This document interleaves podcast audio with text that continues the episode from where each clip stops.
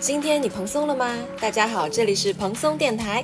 Hello Hello Hello，大家好，我是空空。不是讲道理应该是个工作狂，但是其实非常热爱偷懒，给各位摩羯座丢脸了的空空。Hello Hello，我是目前在家主业遛狗、敷衍看抖音、抽空学日语、减肥一年反而胖了十斤，目前一百四十斤的天天。我是换过很多工作，但依然不够成熟的宝哥。谢谢大家。今天我们要聊什么呢？今天第几期？今天第九期啦，所以下一期我们就要洗头了。好，那我们就开始这一期的主题吧。嗯我们今天的主题是什么呢？我们今天的主题是哦，女人三十。哦、不用把女人加上吧？个真的是突然有一种 没有，呃，其实是讲我们三个个性不同的小伙伴，对，然后在经历了人生的一些坎坷之后，毅然决然选择离职，进入无业待业的生活，以及在这样子的生活中，我们悟悟到了什么？嗯，三个三十岁的女人裸辞，从大厂裸辞，是为什么呢？嗯，为什么呢？现在请大家简单讲讲为什么呢？简单讲讲每个人的离职经历。第一题，嗯，怎么了？你先离，你先说。我先离，我先说。嗯，嗯，看一下，在小镇是一八年，已经三年前了，是吧？哦，我先来讲一下，我最近的一份工作是三年前离职的，然后当时我是在一个音乐相关的实体店，然后做品牌相关的工作。那我的老板呢，和我的嗯下面的小朋友，我其实都蛮喜欢的。那为什么我会就辞职呢？我首先最重要的一点就是希望大家在考虑上班这件事情的话，那个 routine 的那个行程不要搞得太远。我就是每天上下班，然后嗯上下班打车的那个时间加起来就要三个小时，然后加上那个因为做品牌嘛，然后经常会加班，然后回到家，然后也见不到小朋友，跟小朋友相处的时间又很短，然后加上经常生病。我以前其实是不晕车的人嘛，但是，嗯、那个工作他下班以后在路上的时候，就新媒体的小朋友会经常会跟你对稿子，然后你就会长时间的去看稿子什么的，然后所以那段时间之后，我就产生了很强烈的晕车的感觉。我到后面有一度是想到要坐车这个事情，我都想吐。然后我朋友就跟我说，这个其实有时候也是说，你心理上在做一件你觉得有点超过的事情，但是你的身体先抗议了，就会导致这种以前没有过的这种征兆，然后现在犯出来了。然后加上我连续一个月的生病，后面我就跟我的老板说，我说老板，我能不能 SOHO 啊？然后我的老板其实一直对我还蛮宽容的，但是他跟我说，他说他更需要一个能坐办公室，这样合作方随时来了都能 social，然后都能聊合作的这么一个人坐在我这个岗位上面，所以就是和平分手啦，跟这份工作，嗯，这个大概就是我的最近的一个 离职经验。嗯 OK，天天呢？嗯，我其实现在回想起来还，哎呀，怎么说呢，还蛮无聊的原因。嗯，就是，嗯，我的最近一没有最近一份工作，我我只有这一份工作从头 到尾，嗯，是在二零一九年年底辞职的，离职的。然后当时呢，就是，嗯。二零一九年，你知道，就是有一种千禧年到来的感觉。二零二零年近在眼前，新一个时代又在，就是即将开启。然后你是为了庆祝千禧年吗？哇哦，好隆重的不是，仪式。然后，嗯、那个时候刚好我我是十月份的生日嘛，年底，然后就觉得自己跨三十，就觉得哇，新时代就在眼前，自己也就什么要跨上人生的新一个里程碑，觉得所有的事情都掌握在自己手里，然后当时就觉得 没有什么不能做，没有什么做不到的事儿了。然后呢，是膨胀，然后就想说，嗯，休离职休息一个一一年，其实是想 gap year 的，嗯，然后就是想自己休息一下，休整一下，然后出去玩一年，这样再回来继续看看有没有新的方向可以找工作。嗯嗯，当然前面也是有对吧？历史一历历史一摞一摞各种原因的，因为我本来因为很早就不是很想干，反正就跟老板提完就走，因为我的老板就是空空，空空就是百分之百 的知道我到底是怎么回事，所以就是嗯很顺利的离职了，从大厂离职，然后就接着就出去玩了两个月。然后就被疫情关在家里了。万万没想到，万万没有想到，疫情来了之后，就是在家 SOHO gap year 的一年。嗯，然后其中大半年都是快乐动森度过的。嗯哇，嗯，OK，空空，啊，我觉得我嗯，我跟天天情况差不多啊，就是我跟天天入职啊，然后离职的时间也就前后几个月吧，你比我早一年入职，早一年吗？嗯你比我大一届，当然早一年。，OK OK，然后我我我现我现在回想起来，我我有点想不清楚了，有点有点记不太清了。但当时最最直接的感觉就是，觉得自己已经三十多岁了，不想再伺候身边那群傻逼了，就去他妈的！我大不了以后少吃点，我又不是孩子，对吧？我就可以，对吧？钱省着点用，怎么了呢？是吧？然后就走了。然后我走之前跟他们问我，我说问我要去干嘛？我说回家躺尸。我也是非常的，就是完成了自己的承诺。自从离职之后，基本上都是在家躺尸，也没有怎么出去玩过吧？没有吧？嗯，也没有。如果没有疫情的话，你会出去玩吗？呃，会，嗯会还是会的。嗯，然后现在每个礼拜出门两次，一次是出来录音，一次是出去打麻将。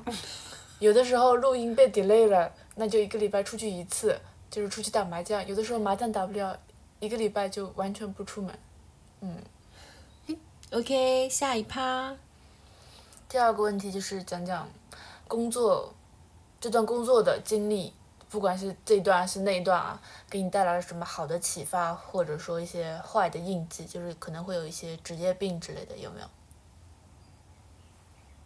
嗯，我觉这个之前我也讲过，我觉得因为我在上一份工作的公司是我是从大三开始实习，一直到我三十岁离职嘛，所以就是相当于整个二十岁都交给了这个公司，就感觉他对我。就是个性的影响改变还是蛮大的。我以前都跟你们说，我是一个百分之百内向的人，然后所有的同事没有一个人信，嗯，但我后来我测过，我还是百分之百内向，嗯，嗯，虽然表面上看起来我是一个正常人，可以跟正常可以跟人甚至有一点点外向的人。我觉得很外向哎。不，你以前在我们组里面真的是，我觉得可以算得上最外向的，嗯嗯，open，yeah，，就很开朗。嗯哼嗯，那你可以哼 you，open you see and 亲人。U C，这就是大厂带给我的改变。嗯，就是它整个文化和同事间相处的氛围，会让你整个人放开很多，是会让你觉得你可以放开很多的的文化。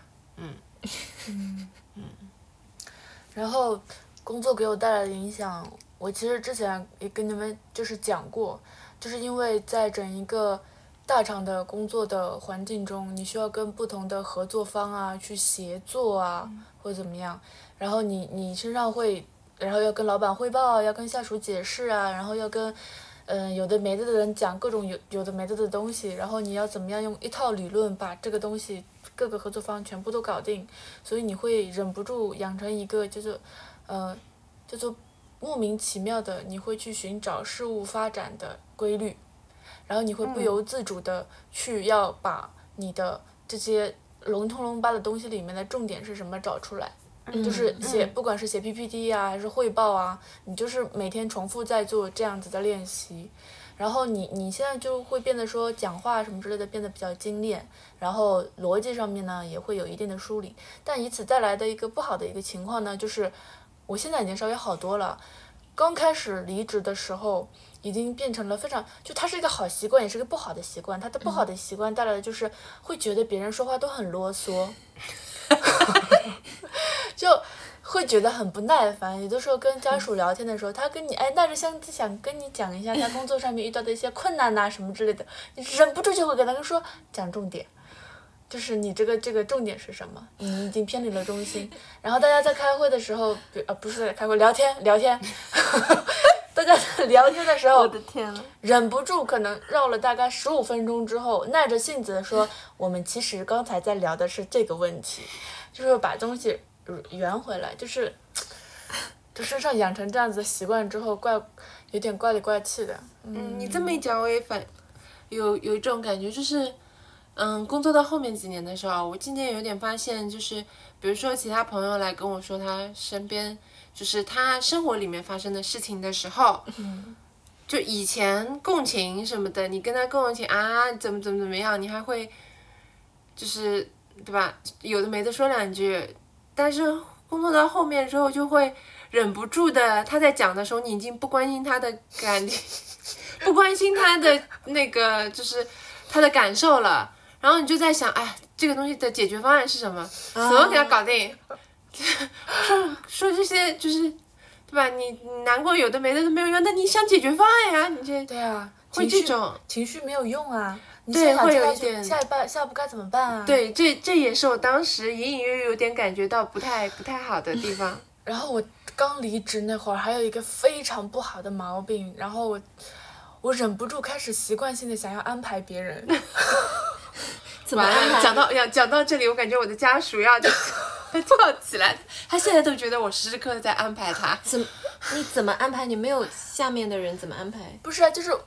可怕就可怕在这里，就是我们可能出去，就是可能朋友们出去玩游戏，嗯，玩游戏的时候可能会安排说，接下来我们要做什么，谁负责干嘛，谁谁怎么样，哇，然后他们就说你是来团建的吗？哎，可是他不会觉得你很有主意，很会拿主意，因为有些人是不擅长这个这些东西。朋友之间玩不需要这样。那你主动承担自己的 part 吗？会啊，我指挥啊。不好，这样真的不好。我我以后就就不不不说话了，就不说话了，看着他们在那瞎闹。就是在你看来，你在资源整合，就是你觉得他他们在我这样是不合理的，你应该先去干嘛再去干嘛。对，就看着他们在浪费时间，就觉得说你们这是在瞎什么胡闹这样。我给你们，我给你们指点江山。但是这样不好，就是不好，浪费时间也是娱乐的一个部分。嗯，那。当时家属是有意识到，还是你自己先意识到了这个？他们说我来，他说你来团建的嘛，你是不是 HR？嗯，然后问真心话大冒险，问他以后有什么人生规划。你应该真的是 HR 上身。你也太可怕了。对对对，所以我后来就嗯就不不再这样了。当然后来他们也没有再约我出去玩过。不想跟你再团建了，我错了，我错了。我以后不这样了。嗯，好，那我来说说我的，嗯就是因为我前后做过六份工作嘛，然后嗯，按照我以前的个性，是我只喜欢就选择就是我去 pick 的那种小世界，然后在里面生活或者工作。但是我现在回头想想，我觉得其实每一份工作都带给我了一些东西。那除了每份工作都带给我好朋友之外，然后还有就是。我发现，就是我很早就遇到了我最不喜欢的一份工作，就是我第二份工作，就是我超级不喜欢的一份工作。就我们那份吗？怎么可能啊？哦，那个是我第第五份工作。哦哦，嗯，然后，嗯，就是我前两天跟你们打电话说，当时有朋友让我一定要进的那个工作。是我个性，我知道，我知道，嗯，就也是一个门户网站，然后是我当时的个性也好，我的迷茫？他讲过的，我都不敢插这个话，我说我完全不记得这个这个，OK OK OK OK OK，哇，想起来想起来，就反正应该也是很多人向往的工作。但是我进去以后，我就整一个就是大炸裂，无论那个工作内容也好，工作形式也好，还有我的老板也好，都让我受到了暴击。我之前不是跟你们说，我每天下班以后都打电话给我好朋友聊一个小时，每天都是哭着的，因为就是真的很委屈。然后，但是也是那段经历让我遇到一个非常好的朋友，嗯，他对我好到就是他住滨江，我住市区，他每天的中饭都是从滨江打包给我，让我吃，就是好到这种。自己准备吗？你也太疼。对啊，你也太过分了。没有有食堂的，我我没有让他准备，我跟他说不用，我说我吃食堂，但是他是自发的提过来以后就说，我觉得这家超好吃的，你朋友是没有工作吗？但是追你吗？不是不是，他是我的同事，哦，他是我的同事，就是我说我在这个工作里认识的最好的那个朋友。然后还有一次就是我们那个工作，就是每天晚上，嗯，都要加班，然后做一个报道，然后发发在那个某网站上面。然后有一天我回家，当时是已经是好像是十一点了吧，然后我就想要就打开电脑，然后加班。结果一打开，发现他已经用我的名字把我的工作已经发布掉了，哇，而且他过程中他整一个就没有跟我打招呼。他这是越权吗？对，这是好还是不好呢？我觉得 这是不合理的吧？对于他来说，他跟我是平行工作，所以他可以就是做同样的事情，就是我的工作内容跟他的是很相似的，只是我们所属的那个老板是不不一样的人，这样 OK，嗯就是他帮我承担了我本来应该辛苦的那一份，他不对，他不对。反正就是对我很好。然后除了认识这个朋友之外，我最讨厌的这份工作是我接下来每份工作工作到我非常受不了的时候坚持下去的勇气。因为那个工作，我之前的老板就经常会让我在很冷的天气出去拍东西。他比如说要求你今天不拍完三百张照片不能回来，而且都是那种跨整个城区的那种距离，比如说来回也要三四个钟头的那种。冬天有时候手都僵掉了，然后都拍不到那个照片的量什么的。然后，嗯，但是就是后面我就在这份工作边做的过程中，我边下了一个决定，就是只要以后能在室内做的工作，我就一定能坚持下去。我当时是给自己这么一个信念，嗯，所以说我就变成了有有了我的一个地板。然后后面在这份地板之后，我就遇到了我一份天花板的工作，就是虾米的工作。当时在虾米的时候，我就就突然发现人生中竟然可以有这么有意思的工作。为什么不早点就是毕业，然后不要念书了，早点来工作，又可以玩，然后又可以赚钱，然后生活中又是自己就是志同道合的，都是喜欢音乐的朋友在做同事。然后，嗯，经历真的就每天都是非常有意思。然后我们同事有去到，他不断尊重你的工作上的那种配合的内容，比如说你想的 idea，他都很尽力的去帮你实现。还有就是，比如说到夏天，他们会开发那个买瓜系统，然后让大家就是每个人花一块钱，然后投在那个奖池里面，然后摇摇到谁谁今天去拎瓜。这样子，然后冬天会换成买饼系统，就是很有意思。嗯嗯。然后那段时间我就会觉得，真正的好工作应该就是这个样子的吧。然后，所以就是，嗯，遇到这么好的一份工作以后，其实它也是有一个问题，就是说你会陷入一种幻想之中，你会以为这种以后可能人生遇到的工作，比如首先我遇到一个不切实际的想法，就是这个工作我好像能做一辈子。但现在大家都知道这是不可能的。还有就是有这么一份工作以后，你就会变得很，嗯，希望重新再找的还是这么一份工作。但后面就是我不是换到我们 团队，就发现其实，嗯，跟兴趣还是要要切切开。就是说，有时候还是需要一些很职业的一些态度。所以我后面我在做后面那份工作是空空带我的时候，他就很辛苦，因为我是保持着一种还充满幻想的这种很随性的。这种只想做自己感兴趣的这种领域的事情进入这个团队的，他就要经常给我擦屁股，然后帮我改那个策划有带那方案什么个谁辛苦。就当时是把我的同事，就比包括天天还有空空都搞得很辛苦，主要是他，我没有。就经常要带带不动我，嗯，所以我就觉得怎么说呢，再差的工作他也会给我一些。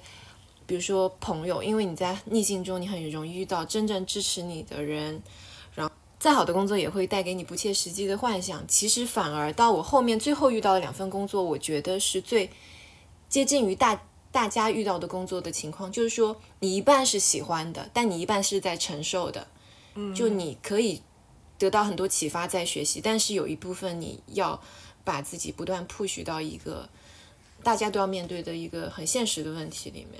嗯，然后我工作中给我影响最大的人是朱七，嗯，他曾经跟我说过一句话，然后后面变成我无论是工作也好，然后生活也好，嗯，都是一个放在心里面的一个标杆，就是每次我们做方案的时候，他其实都是很放手，就是他会放给大家放出一一片空间，然后有什么问题他会罩着，其实有点像空空这种。然后，但是，嗯，他不会一直去催你，就把这个东西做起来。但是，比如说这个事情已经过了你应该交结果的时候，你还没有交的时候，他就会问你说：“然后呢？”他最看重的就是说，嗯，一个事情不能跟丢。然后，这个也是我后面从大厂出来以后，到了我最后的那份工作，我才发现，其实很多人都是靠嘴皮子在生活，很多合作方他吹得天花乱坠，但是他的事情永远在跟丢。一一旦他是就是有意的把这个事情跟丢的时候，你其实就可以发现这个人不值得合作。我觉得靠谱是很重要的。坏的呢？坏的就是我刚刚说的不切实际的幻想。嗯，嗯，你的坏，嗯，坏的你讲过了。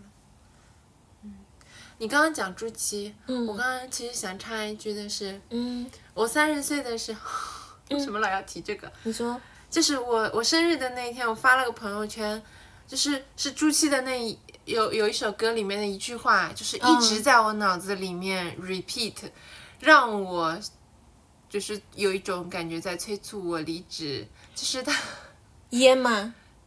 嗯、没有他退吧，嗯嗯，说往后从心所欲随天气，哇，我真的他那天他我第一次听到这句话的时候，就感觉仿佛在跟我说，快让我随天气。我觉得二零二零 新的时代就是，哎，我我也是三十岁的，反正前后，然后他有一首歌的歌词也是一直在我脑中旋绕，就是我刚刚说《烟》这首有一句，我不知道为什么，它叫嗯，男人是不肯坠落的树叶，长成树干。我当时不知道为什么，我就觉得我就是这个男人，我觉得我要长成树树干了，就这种感觉，就是好像要终于替自己拿主意的那种心情。嗯嗯。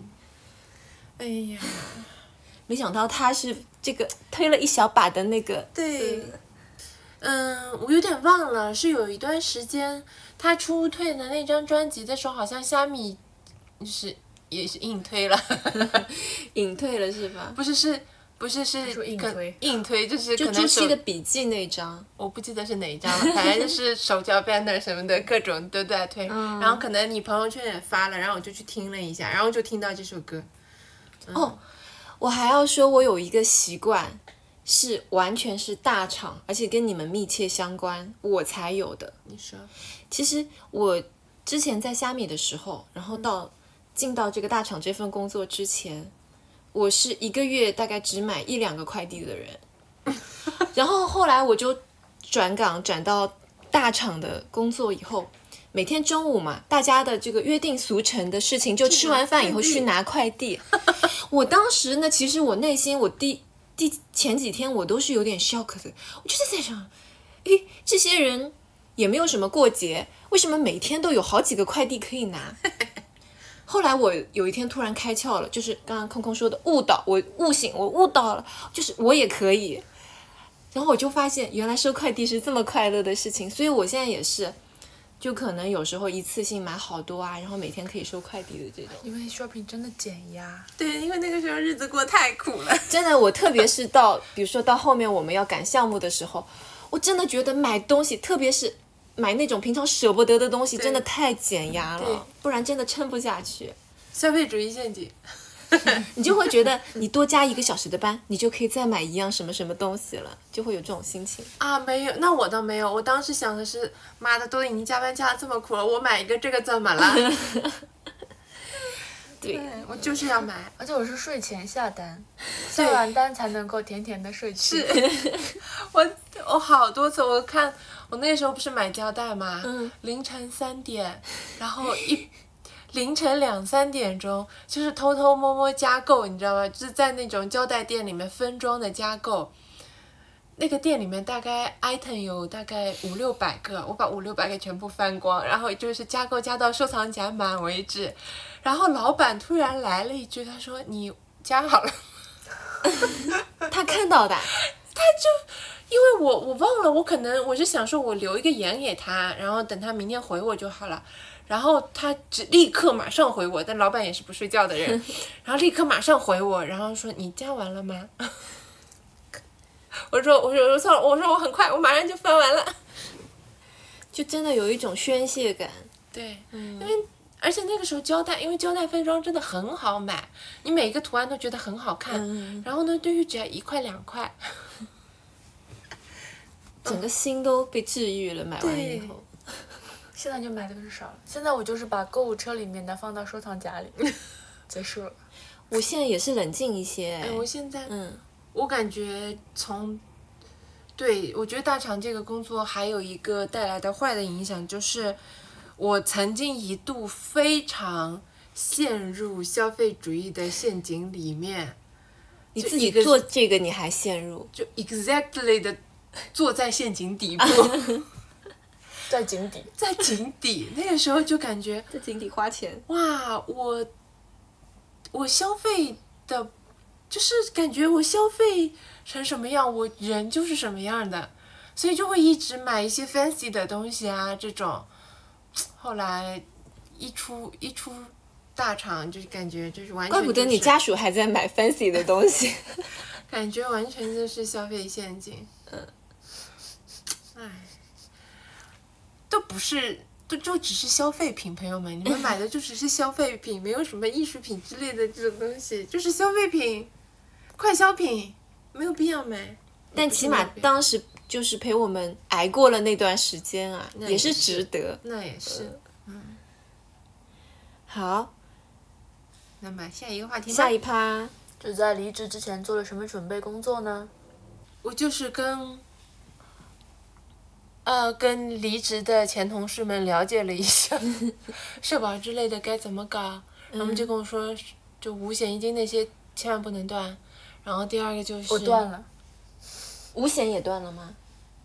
你是咋中间断？不小心断了。但是可以续上的，故意断可以续上的。嗯就是这个千万不能断，然后还有什么？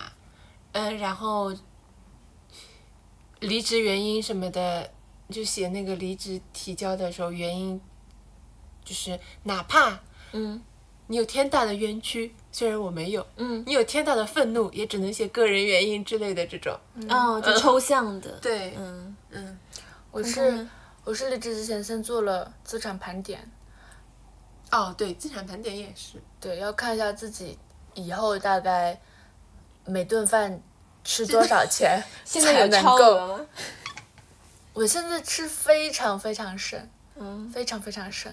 然后那个，然后下载了一个记账软件，OK，然后我是从离职前半年开始养成了每花一笔钱都会记账的习惯，嗯。然后知道自己大概收入啊，哦没有收入了，就是付出大概是支出大概是有多少，然后是那个公积金是不用再缴了，然后五险的话，五险一金怎么怎么怎么放挂到我公司挂到我朋友公司名下，然后还有一个就是买了重疾险。嗯，嗯，就是唯一一个可以，保障，啊、对，嗯。他是，我朋友跟我说是，嗯、如果你有什么比较重大的各种 list 上面的那个病症的话，你是可以一次性获得多少多少钱的一个，嗯。嗯。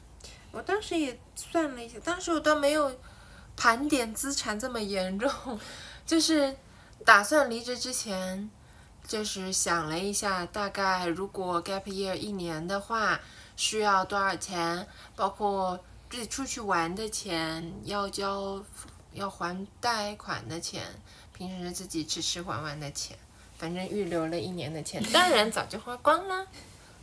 嗯我离职前的准备就是，对我来说最重要的是跟自己的心理建设。嗯就是因为，嗯，我之前的几份工作，其实我觉得还是蛮多人会觉得很棒棒，然后可能卯足了劲都想要进入那个领域的那些工作。那么我放下这么好的工作，嗯，首先要扛住这个压力，就是很有可能我这把年纪，然后我中间断档了。然后我要重新回到这个跑道，跟那些很年轻，然后学历又很高、能力又很强、很会熬夜的那些小朋友，去从起跑线重新去竞争的话，很有可能就再也找不到这么好的工作了。就大家眼里这很优质的这种工作岗位，那首先要告诉自己，我这个时间点是真的很需要休息，然后需要调整自己，然后在四十岁之前，希望有一段完完整整大块的时间，能够好好跟自己相处，去了解自己，然后去系统的学一些自己真正感兴趣的东西，嗯，然后告诉自己，你这个不只是说在逃避，而是在往自己真正向往的生活状态去靠近的一一步，千万不要对此就很内疚，因为我很怕自己停下来的那个瞬间就觉得对不起自己，也对不起家人，因为可能会导致家人压力更大嘛。毕竟我现在没有收入，那我的家属肯定我的那个压力就压到他的肩膀上了。所以说，我是觉得心理建设是我要做的一个事情。嗯，对，对对对，离职之前还有一个工作就是要跟家人沟通，就是只是跟自己家属沟通，不包括妈妈这样的角色。至今没有跟家里人讲过。对我妈现在还以为我就是天天在开会。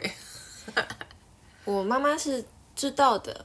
那虽然我以前的工作形态也是相对来说，比如说我只要写方案的话，老板是允许我在家里写，因为我需要一个绝对安静的空间写好几天。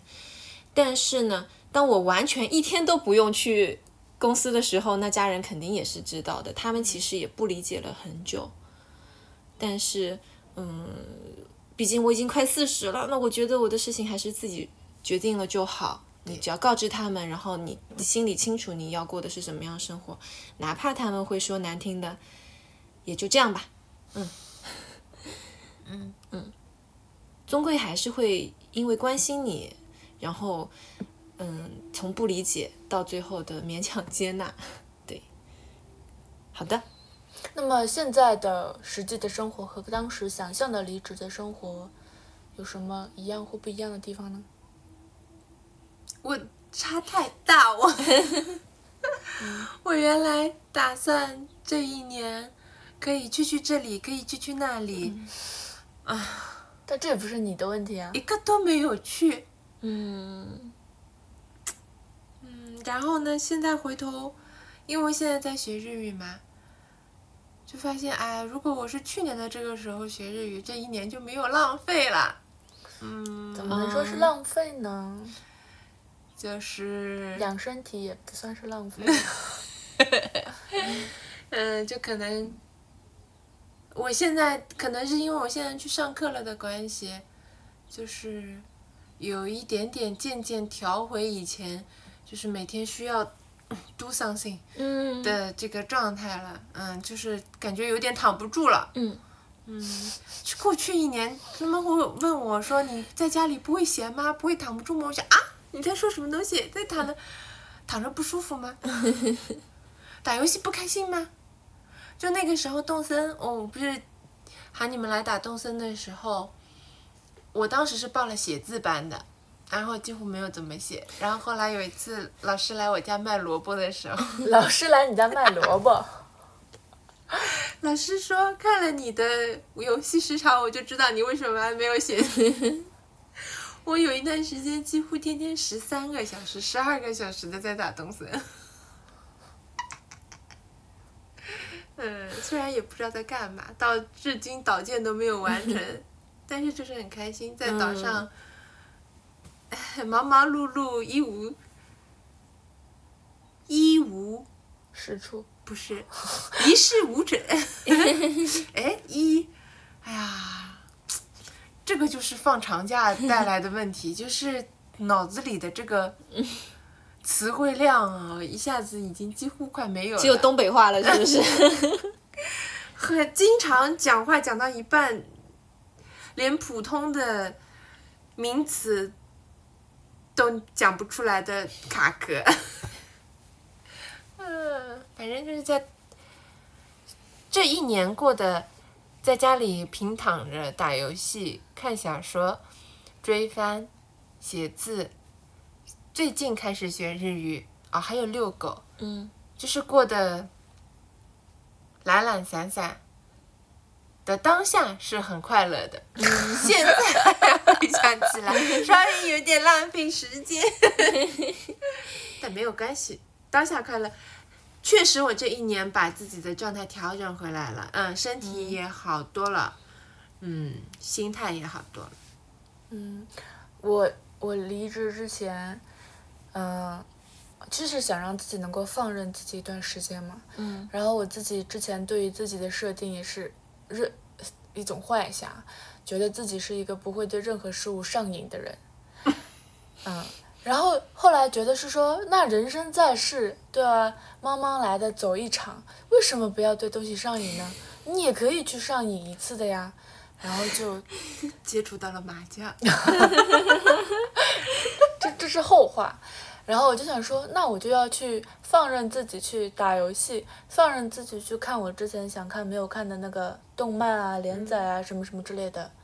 然后结果，结果我我我看完了一些，像《玲珑》嗯《西游记》呃，《东游》呃忘记了，就是一些比较偏短的一些动漫连载看完了，然后我一直放在 list 里面的，比如说巨人，比如说呃那个什么，海贼王，哎 还有那个很很什么流流水的那个那个叫什么来着，《鬼灭，鬼灭之刃》啊都没有看，看了十十三集，最精彩那集看完就没有再看了，就是不是第十八、十九集才是最精彩的吗？十七、十八集。嗯，差差不多吧，就那会儿吧，反正就是看了一会儿，然后就没有再看下去了。然后那个什么《冰与火之歌》啊也没有看，一直存着都没有看，一直觉得自己应该是要看的人都没有看。甚至连《三体》都没有看啊。三体看了两本，我尽力了，三体看了两本，嗯，然后反而是看了很多，哎，那个什么黄文，哎，不不是，不一定都黄，就是你知道，那是那些比较快消类的，那叫快消吗？对，网文，嗯。快餐文，嗯。就这种看了让你很开心的这种爽文。爽文看了很多，然后还有自己给自己列的，我我自己给自己列的 list 要学剪辑，嗯哼，然后我我现在只会手机剪辑，网页剪辑不会，就电电脑软件剪辑不会。嗯。然后要学那个，我想学 urban，就是。街舞的一种。嗯，觉得 urban 很帅，很适合我，都没去。而且我我家附近好像就能有一个班可以报 urban 的，没去。你甚至在新年计划里面都没有这一条。我有啊，我有，我自己 list 上面是有的，嗯，然后想还有是想呃学，呃不是想练字，嗯再练了，再练了，嗯，然后还有一个就是开我的连载，写了再写了。没有提纲都没写完，那起码启动了呀。对呀可以啊。没有，我是第一篇写了两三万字，第一篇写完提纲写了两三万字，发现自己写了个瞎瞎鼠屁，然后第二篇开了个提纲，提纲至今从年前到现在提纲都还没有写完。可能是因为你致力于写字，对啊，那你三项里面至少完成了，正在做一项。那个也不算，而且，嗯，那个也不算吧，嗯，总的来说就是，嗯，我还是想过相对有规律一点的生活。我大概意识到自己想过嗯。相对有规律一点的生活，比如说早上起来是吃饭，可是你现在应该没有吃饭哎，我吃早上起来吃早饭的早上起来第一件事，早饭和午饭，啊对，brunch，，brunch，然后之后然后可以写两个钟头的字，然后写两个钟头的连载，中间休息一会儿，然后就下班吃晚饭，就是一个相对有规律的一个生活。嗯嗯，嗯，但是就发现，除了写字还能写得下去，连载一直连不下去啊，我不知道该怎么办。嗯。嗯没关系，机缘会来的。嗯但我完全不会怀念以前的工作，他现在还在嘟嘴哦。就是觉得，啊，算了，真的回不去了，太累了。他们好多人还来问我说：“哎，你是不是去那儿了？是不是去哪儿了？什么什么之类的。”经常你知道有些煞有其事的说：“空 空是不是去哪里了？”我说：“啊，不会吧江湖传闻昨天刚跟我，一起吃饭。嗯我我的期待就是，呃，我可以让自己的欲望，就我本来就没什么多大欲望，然后可以让自己吃饭吃的少一点，然后呢，就是也不必这样。也是就就不想做就不想做朝九晚五的、的工作了，工作，嗯嗯，就可以自己做一些什么事情，但是不想做朝九晚五的工作了。那不就是博主吗？对呀、我所以我们说可以出道啊，对呀、我建议大家呢，先把我们的电台可以可以，OK 心思放在 OK OK，好，嗯。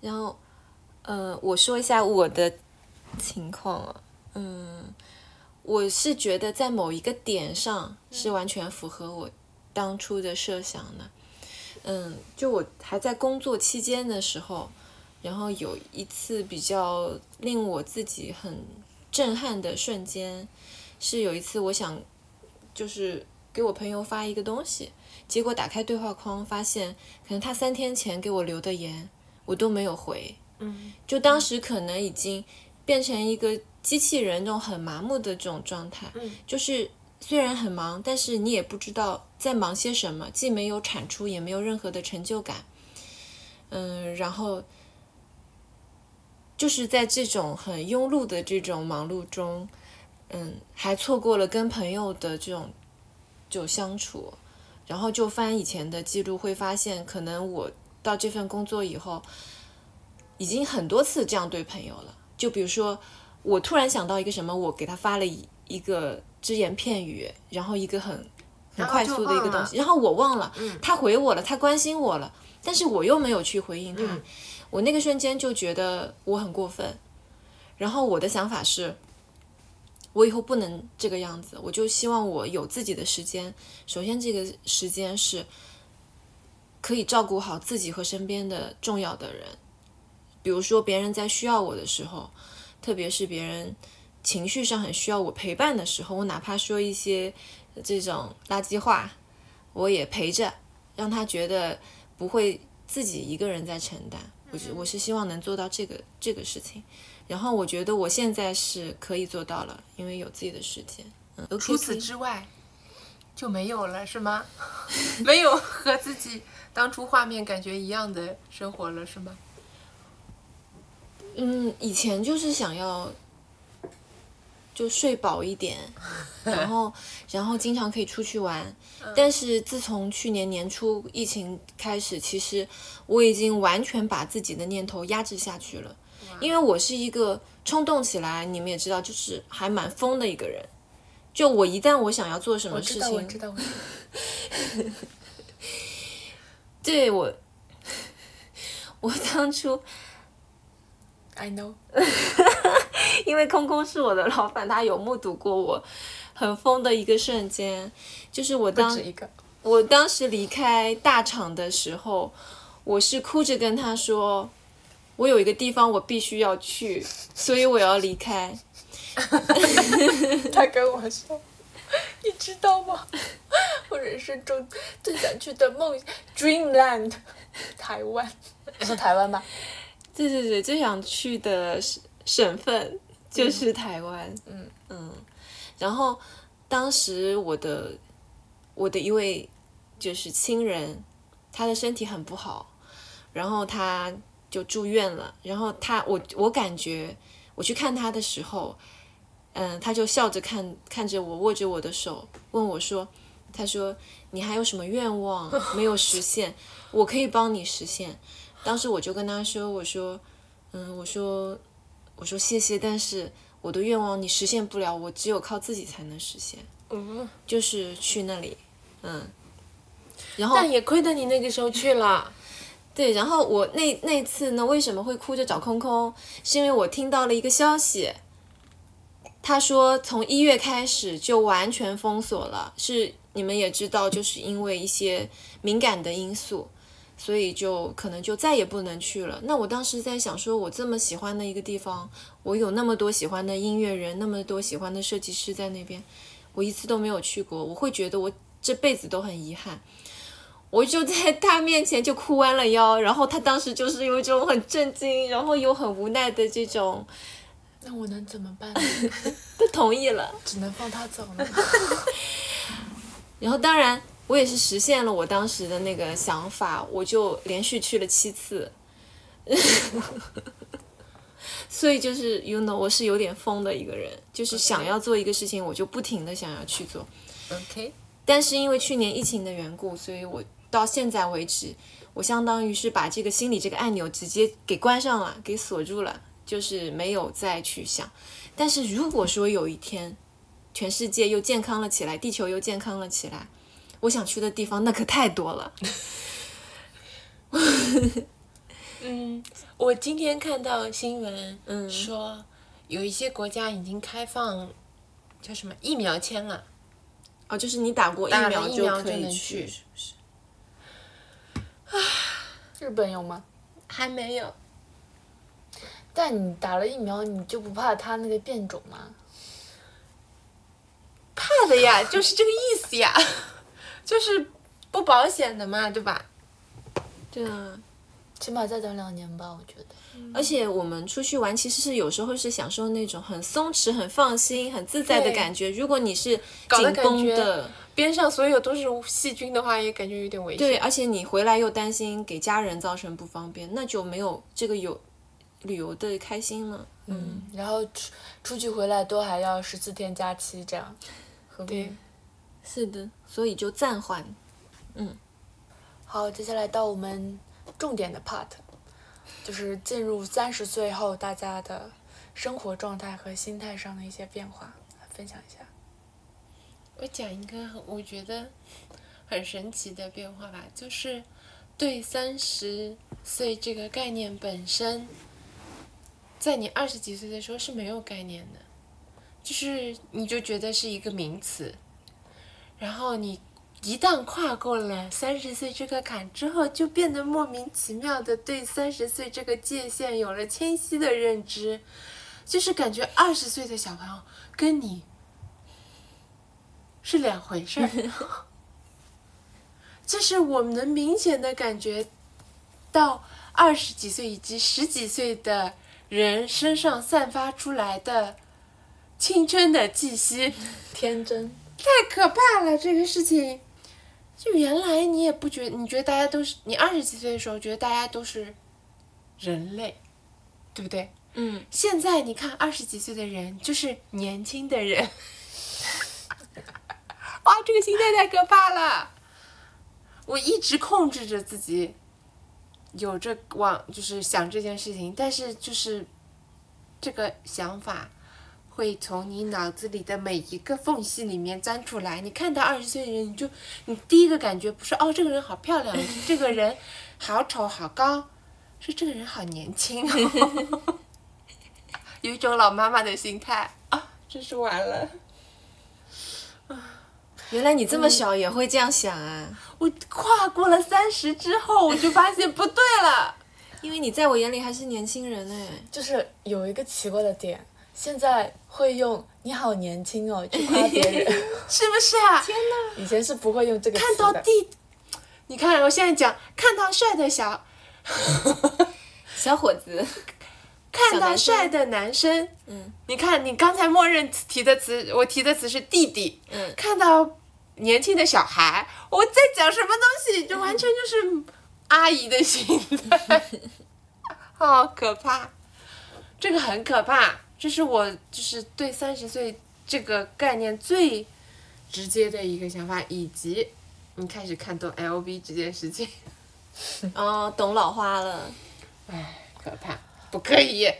我其实之前一直没有算过自己的年龄，嗯，因为我年龄阴历跟阳历是不同的，年份，嗯，对，而且就是虚岁跟实岁什么之类的也很，对对对，感觉会差好几岁，嗯，我就故意不去算它，嗯，然后也不去想说这个事情到底是哪一个时间节点，具体的时间是一个节点，但是我会有一个心态上面的变化，就是我很明显的感受到这个心态的变化是在这之前，我都觉得很多事情应该是如此的，只能如此去面对。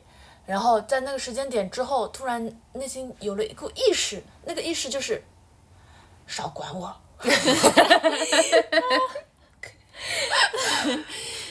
然后就是不要烦我，就是内心有着强烈的这个意识，它它就窜到你的天灵盖上，然后开始跟你讲话，你慢慢感受到是说哦。原来是这样，原来我还可以这样子的发出自己的一个意识和想法，然后慢慢的这种想法现在就已经控制了我的全身。嗯，以前我不这样，我觉得这是我的，就这个意识产生是是我就是所谓三十岁的一个临界点，嗯，嗯，我真的变得不一样，然后跟你一样就是审美的变化，嗯，我觉得三，对你刚才说的那个我也有感觉，就是，嗯，三就是以前我也没有感觉到过说，就是人生的这个掌控感是要掌控在自己手里的。我感觉人生就这条路就是，就这条路就摆在那里，你就走就好了。嗯你也没有要选的那个左右的那个要选，然后突然过了这个阶段之后，你就觉得你走的这条路每一步都是岔路口，嗯，你每一步都是有的选的，你都是要就是你有的选，而且都是要你去选的。嗯，然后你做完这个选择之后，你就是下一季这就会不一样。我就我我看得到那个路口了，以前没有，以前觉得路就是直的，嗯，这个我觉得还是还挺差别前后差别好大的感觉，嗯，嗯，我要聊的是我三十五岁以后，哎，不不不必不必，必不必。都是奔四，就是会有很明显的感觉，嗯，就是会比三十岁的时候，会比经历三十岁更清晰的一种感觉是，嗯、以前。因为我上一期有说嘛，我之前运气还蛮好的，然后靠直觉就可以生活的一个人，然后所以我可能有有点被惯着了，嗯，然后到我可能三十岁以后，我就会发现生活中的问题层出不穷，嗯然后经常会有一些就是去让你烦躁的瞬间，然后我会觉得啊，我好像运气越来越不好，然后就是怎么会有这么多问题？是不是风水出了问题，还是怎么样的？然后到三十五岁，我才发现其实问题是解决不完的，生活中会不断的出现问题，而且这种问题有时候是叠加着到来的，有时候是连环的去不不不停的去循环，然后去影响你的生活。我现在的观念是，只要能解决的问题，啊，我现在的观念是，只要问题能够被解决，就是幸运的。嗯，因为越嗯、越靠近就是我这个年纪，其实不光是自己生活中，然后身体上，嗯，包括生活环境里的亲人他们的身体，然后一些很难预测的一些因素，都会让人觉得问题是不可能被消灭的，嗯，只能只能去面对，所以已经非常平常心了。然后还有一个，嗯，跟以前完全不一样的是，我哪怕在三十多岁，我依然觉得自己是可以变成 something somebody 的一个状态。但是我到现在，我是完全接受自己是一个最普通的人，就是一个非常普通的人。但是接受自己是一个普通人以后，反而会觉得比较容易开心。就是我每一天在做的事情，如果说。他宝用呃，空空用一种戏谑的眼神看着宝哥，我我用一种红豆泥的眼神看着宝哥。我觉得这是宝哥听来的道理，是宝哥听来之后用来催眠自己的道理。我真的是这么想的，而且包括我前阵子不是在学嗯规划整理课。那可能我一直觉得我这方面我是感兴趣的，但是我到这把年纪，我是真的愿意去付出一点点的时间和精力去把它付诸实际行动，就像天天去学日语一样，反而觉得心里有块东西好像嗯落地了，然后很扎实的在往前走。我现在呢，每天就希望自己能把一点点小的问题能解决好，然后关心好每一个朋友小小的情绪，然后有照顾到自己。然后照顾身边的人和重要的人，我就觉得很了不起了。所以我的这种即时反馈也好，反而比以前来的要快。因为以前我总觉得一个人好像要做成一件大事，或者是要成为一个不一样的状态，才是我想要实现。嗯。前两天也跟天天和空空打了那个电话，然后当时空空有说。嗯，你现在的生活跟以前你设想的生活是不是很不一样？呃，确实挺不一样的。因为以前我觉得我是可以朝那个 somebody 的那种方向去去走，但是我不觉得这是一种损失吧。就是其实就像天天说的一样，我只是在人生的这个每一个做选择的分岔路口，选择了我当时觉得最重要的，那这就是一种值得。当然，这个值得可能换来就是一个普通的家庭妇女，但是我觉得在我眼前看来，就还是一个我觉得八十分的生活了，嗯。所以其他的那种，就像你们说的，就是对别人的一些意见，如果是对我不重要的人，或者是不是出于关心我提的建议，其实我哪怕表面上是礼貌的，我也会屏蔽掉，去把它封锁掉，会觉得 OK。我知道我想要什么，因为我越来越了解自己了。嗯嗯，干什么？他就一直笑。哎，我还想到一个，你说，你说，就是我年轻的时候，呃，我跟我家属是一样的感觉，嗯，就年轻的时候是非常的喜欢出去交朋友、爱 social 的，就是。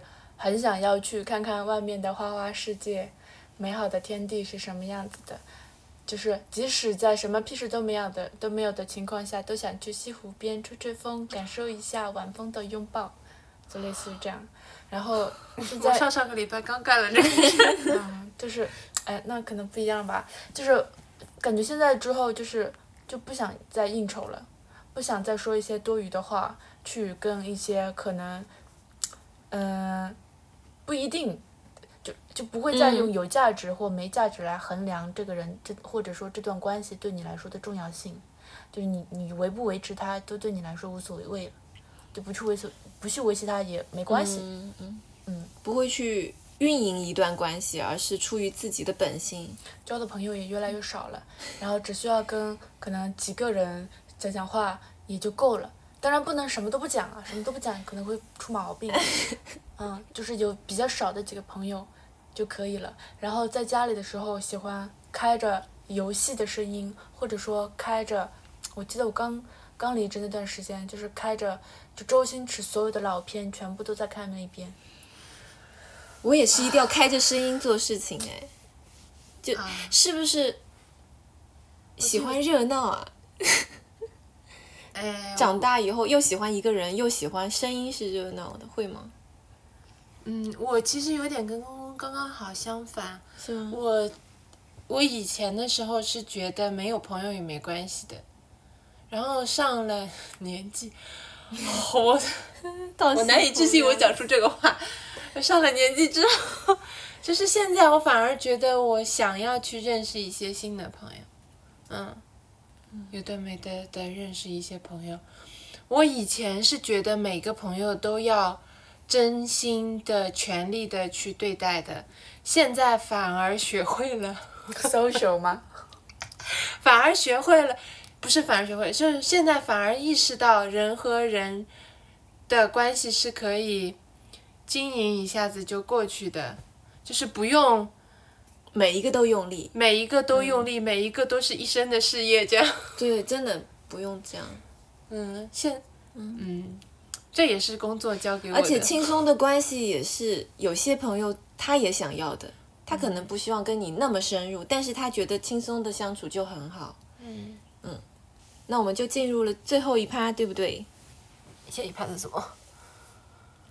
哦，理想生活状态，哇。耶、嗯，我其实觉得我离职在家的这一年，就是这个 gap year，虽然不是我本来理想的那个 gap year，但是是对我来说算是比较蓬松又休闲，嗯，不能说休闲，就是比就很蓬松的一段日子，就是。除了说生活节奏上面的轻松之外，嗯，你每天有大段大段的时间跟自己相处之后，就是渐渐的明白，渐渐的感受到，就是我本人是个什么样的人。就我虽然以前我也是个拖延症，但是我其实内心是抗拒我是个拖延症的人的。然后我就，就虽然做就做所有事情的时候。一边焦虑一边拖延，我现在就不会焦虑了，我只是拖延。我特别我学日语这件事情，我就想清楚了。我比如说我写练写字学日语，之前都说自己工作忙，嗯，每天忙得来要死，所以没有时间干这些。后来我闲了这一年，我也没有干啊，对不对？所以我就就是纯拖延，所以我接受了这样的自己，我就不焦虑了。我就可以 享受拖延，然后比如说我现在，嗯，一旦接受了这个设定之后，我就有一些办法来对付自己，嗯，就比如说我现在就那个时候说，嗯，要上日语课嘛，然后然后不是说上嗯，讲到说我上日语课的频率的问题，那个时候想说。一周一次课还是一周两次课？我当时就觉得一周两次课对于我自己人来说，人生已经是极限了，对吧？现在一周四次课，我完全找到了对付我自己的办法，就是逼死，也不算逼死自己，就是我给自己定一个规矩，然后就去做，这样迫使自己反向的做也不是不行。嗯。嗯，每天回来背单词，虽然还是拖的，但是我做了呀。我现在已经学到十八课了呀，我 可厉害了我，嗯，我就觉得这样就这种状态，就是认清自己之后，找找一个办法对付自己，比之前你纯焦虑的来解决面对问题会好很多。我觉得这一种这整个的现在的状态就是我，我觉得我已经很理想又，没有？生活的负担，对吧？家属全部负担掉了，感谢家属，感谢我的家属，我也，嗯，就是嗯，已经很理想了。但是当然，如果现在每天还有进账，就更好了。嗯，躺着就赚钱就更好了。嗯，我想想啊，呃，我觉得我离职之后，觉得自己还是一个需要做点什么，让自己觉得。正在做事情的，嗯，一个人，嗯，就如果不做一些什么事情，纯休闲，对我来说，休闲反而不是休闲，嗯，太奇怪了。但是这种，这种压力和焦虑就是无处不在，嗯，还是不能完全让自己觉得自己是个废人。多么希望自己是个废人。没有我我感到了冒犯。你在学课呀，对吧？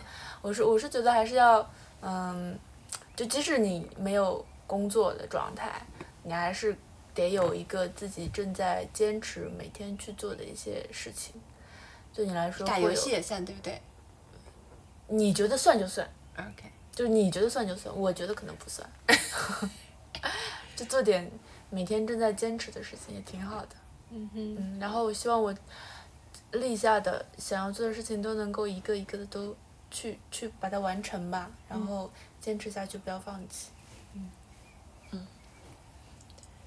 我是希望以后能够比较自由的安排自己的时间，然后比较嗯不狼狈的能赚到钱。你还要出去赚钱，我想要有收入，但是我不想朝九晚五了。就是我觉得那样的生活对我来说，就跟你们一样，我已经不太想再去面对。然后，嗯，但是如果说有一些方式，能够做一些自己认可的事情，跟一些这种喜欢的人打交道，其实也没有那么理想化了。只要不是特别狼狈、特别没有尊严的、特别被压榨的赚到钱，我觉得就可以，就正常的赚到钱就行了。然后，嗯，我最近在看一本书，叫做《理想的工作间》。嗯，我翻到有一页的一个工作工作室，就发现完全就是我想要的状态。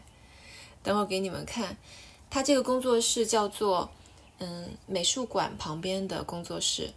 然后他是这个美术馆还没有建成的时候，还在造地基的时候，他就有一天路过，发现有一个房子正在出租，然后他就在想说，诶，虽然不知道能做些什么，但很想把它租下来当自己的工作室，然后他就做了这个事情。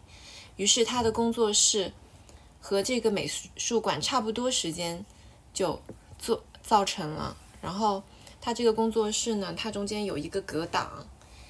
他在里面呢，平常会，他是一个设计师，他平常就是没有人过来的时候，他会在里面做自己的设计，嗯，然后经常会有路人路过他的工作室，就想要进来看看，然后他就会，嗯，停下手边的工作，跟他们聊天，聊一些唠唠嗑什么的。他的工作室，嗯，有好好好几种功能，一种功能是做展览，就是他平常喜欢旅行。然后他旅行的时候就把工作室一关，然后就出出门。然后他喜欢摄影，就拍了很多世界各地的照片，他把它洗出来，展在他的工作室里面。然后他有时候呢也会想要做一些自己的周边，明信嗯明信片啊什么的售卖，嗯，然后加上他喜欢在嗯国外淘东西，所以说他也会卖他自己买来的小玩意儿什么的。所以我就觉得他那个空间完全就是我理想中的那个工作间，就跟这本书的标题一样。然后他放了一个沙发在那边，如果他累了，他可以就是在那个沙发上面看自己喜欢的书，也可以跟朋友一起在沙发上聊天。我就在想，如果以后我有这么一个工作室的话，然后我们也可以在里面录节目，嗯，就是变成了我跟朋友的一个秘密基地。然后大家想来的时候可以来，不想来的时候，我们想出去玩的时候就把它关掉，然后出去玩。那得祝你赚大钱了。这个就是我觉得比较理想的生活状态了。嗯，就是我其实还是，虽然我很宅，我还是希望有一个，嗯，像以前在虾米一样，就是每天早上可以忍不住想要爬起来，然后很期待的去做一件事情的感觉。去一个特定的喜欢的空间里面，跟喜欢的人打交道，或者一个人跟自己相处。然后呢，偶尔呢，跟朋友一起出去吃吃东西，看看展，然后看看演出，就很开心。嗯嗯，钱从哪里来？钱钱家属在加油哦。当然了，如果这个钱是靠家属的话，可能就得听他这个设计方面的建议啊，这种怎么 家属是会给经营模式啊什么的。哦，他就因为我有一次就跟他说了嘛，我说我好像找到我以后想要实现的那个方向，他就说那你的盈利模式是什么？我说没有。他他说那也不能是一个一直要往里面贴很多很多钱的这种烧钱模式的，可能吃不消吧。我说那就再说吧。我当然是希望我先找到了我开头说的那份可以游刃有余做的一个有收入的事业，然后我自己去负担这个东西。嗯我不希望我是以一种自己心里面是内疚的或者有压力的状态下去做这个事情，我要很纯粹的去做。那如果你自己辛辛苦苦赚来的钱，因为这个东西烧光了呢？这很正常啊，人生不就是这样吗？对赚这个钱不就是为了我觉得我们我们辞掉工作的第一年，不就在都在做这个事情吗？就是辞掉工作的时候，我就是想好了这笔钱就是用来出去玩就是为了自己爽一把，哎嘿，嗯不一样是吗？我的意思是说，嗯，如果你真的想做，你的确是得想它的盈利模式。你看看，我就跟他，我当时也是怎么回家说，我跟他说，我说我是不懂经营的人，嗯，然后我说，但是我相信就是但和是你可以签 MCN 啊，我相信就是 老天自有安排。就我相信我人生的每一个节点都会有合适的伙伴出现。就如果真的没有的话，天自有安排。因为这个事情你如果不顺其自然的话，也不能说突然我就变成一个很有商业头脑的人，对不对？我肯定还是要慢慢去往这方面了解再说了。那所以你现在有认识财务比较厉害的朋友吗？没有，有啊，这里有个记账的。我记账就每天的那个记账好吗？他是靠少吃一点饭来存钱的这个财务，我可能 我还是要吃好吃的的。OK，那我说完了。那就聊完了，嗯，聊完了。这么平静的聊完了。嗯，我原来以为我们这个这一期的话题会非常的火爆。苦大仇深之类的。诶，那我们给小朋友有建议吗？嗯，呃，想要离职，先做好资产盘点。嗯 对，我觉得最，嗯，是的，最重要的就是，嗯，你，如果你这，就是你离职之后是有想要做的事情的，那，你可能不用留很多钱。如果你像我们这样，就是像我这样是，比如说我想好了，我这一年是不想干活了，那你这个钱就要算算好。嗯嗯而且可能还要比算好的再多一点，来面对像疫情这种事、这种突发的状况。疫情不是帮忙省钱了吗？嗯，那万一不是疫情呢？对吧？然后我因为换了很多工作嘛，然后我的个性又不是那种骑驴找马型的，基本上每次都是裸辞型，然后再重新再找。反正你最少最少，如果你打算辞完以后立刻找新的工作，你至少要存四到八个月的你的生活开销，而且要往宽里算。然后这样你才能够不在那个难找的过程中，你去委屈自己，去勉强自己做一份你因为没有钱了去勉强去做的工作，嗯，还是就是既然要再找，就好好找，认真找，找一个真正适合自己能干久一点的。然后杭州社保不要断，如果断的话，要存两年才能够买房。嗯，嗯，就没有买房资格了。不不只是杭州社保，社保都是这样。嗯，还有那个买车车牌好像也是这样。对，买车、买房、小孩上学，不不不不不，就是大人的生活里面很多部分都是需要成人。对啊成成人的部分，生活里面很多部分都是需要社保的。是的，好，那我们今天的录制就到此结束啦，感谢嗯大家的收听。也谢谢我们真实的粉丝给我们的鼓励，谢谢你给我们的留言，然后给我们很大的力量，也希也希望其他的朋友也可以给我们留言聊一聊关于工作带给你什么，或者是你有没有想要离职的想法。嗯，好，好，那么，那嗯，我、们的第九期就到此结束。好，耶拜拜。谢谢大家，拜拜拜拜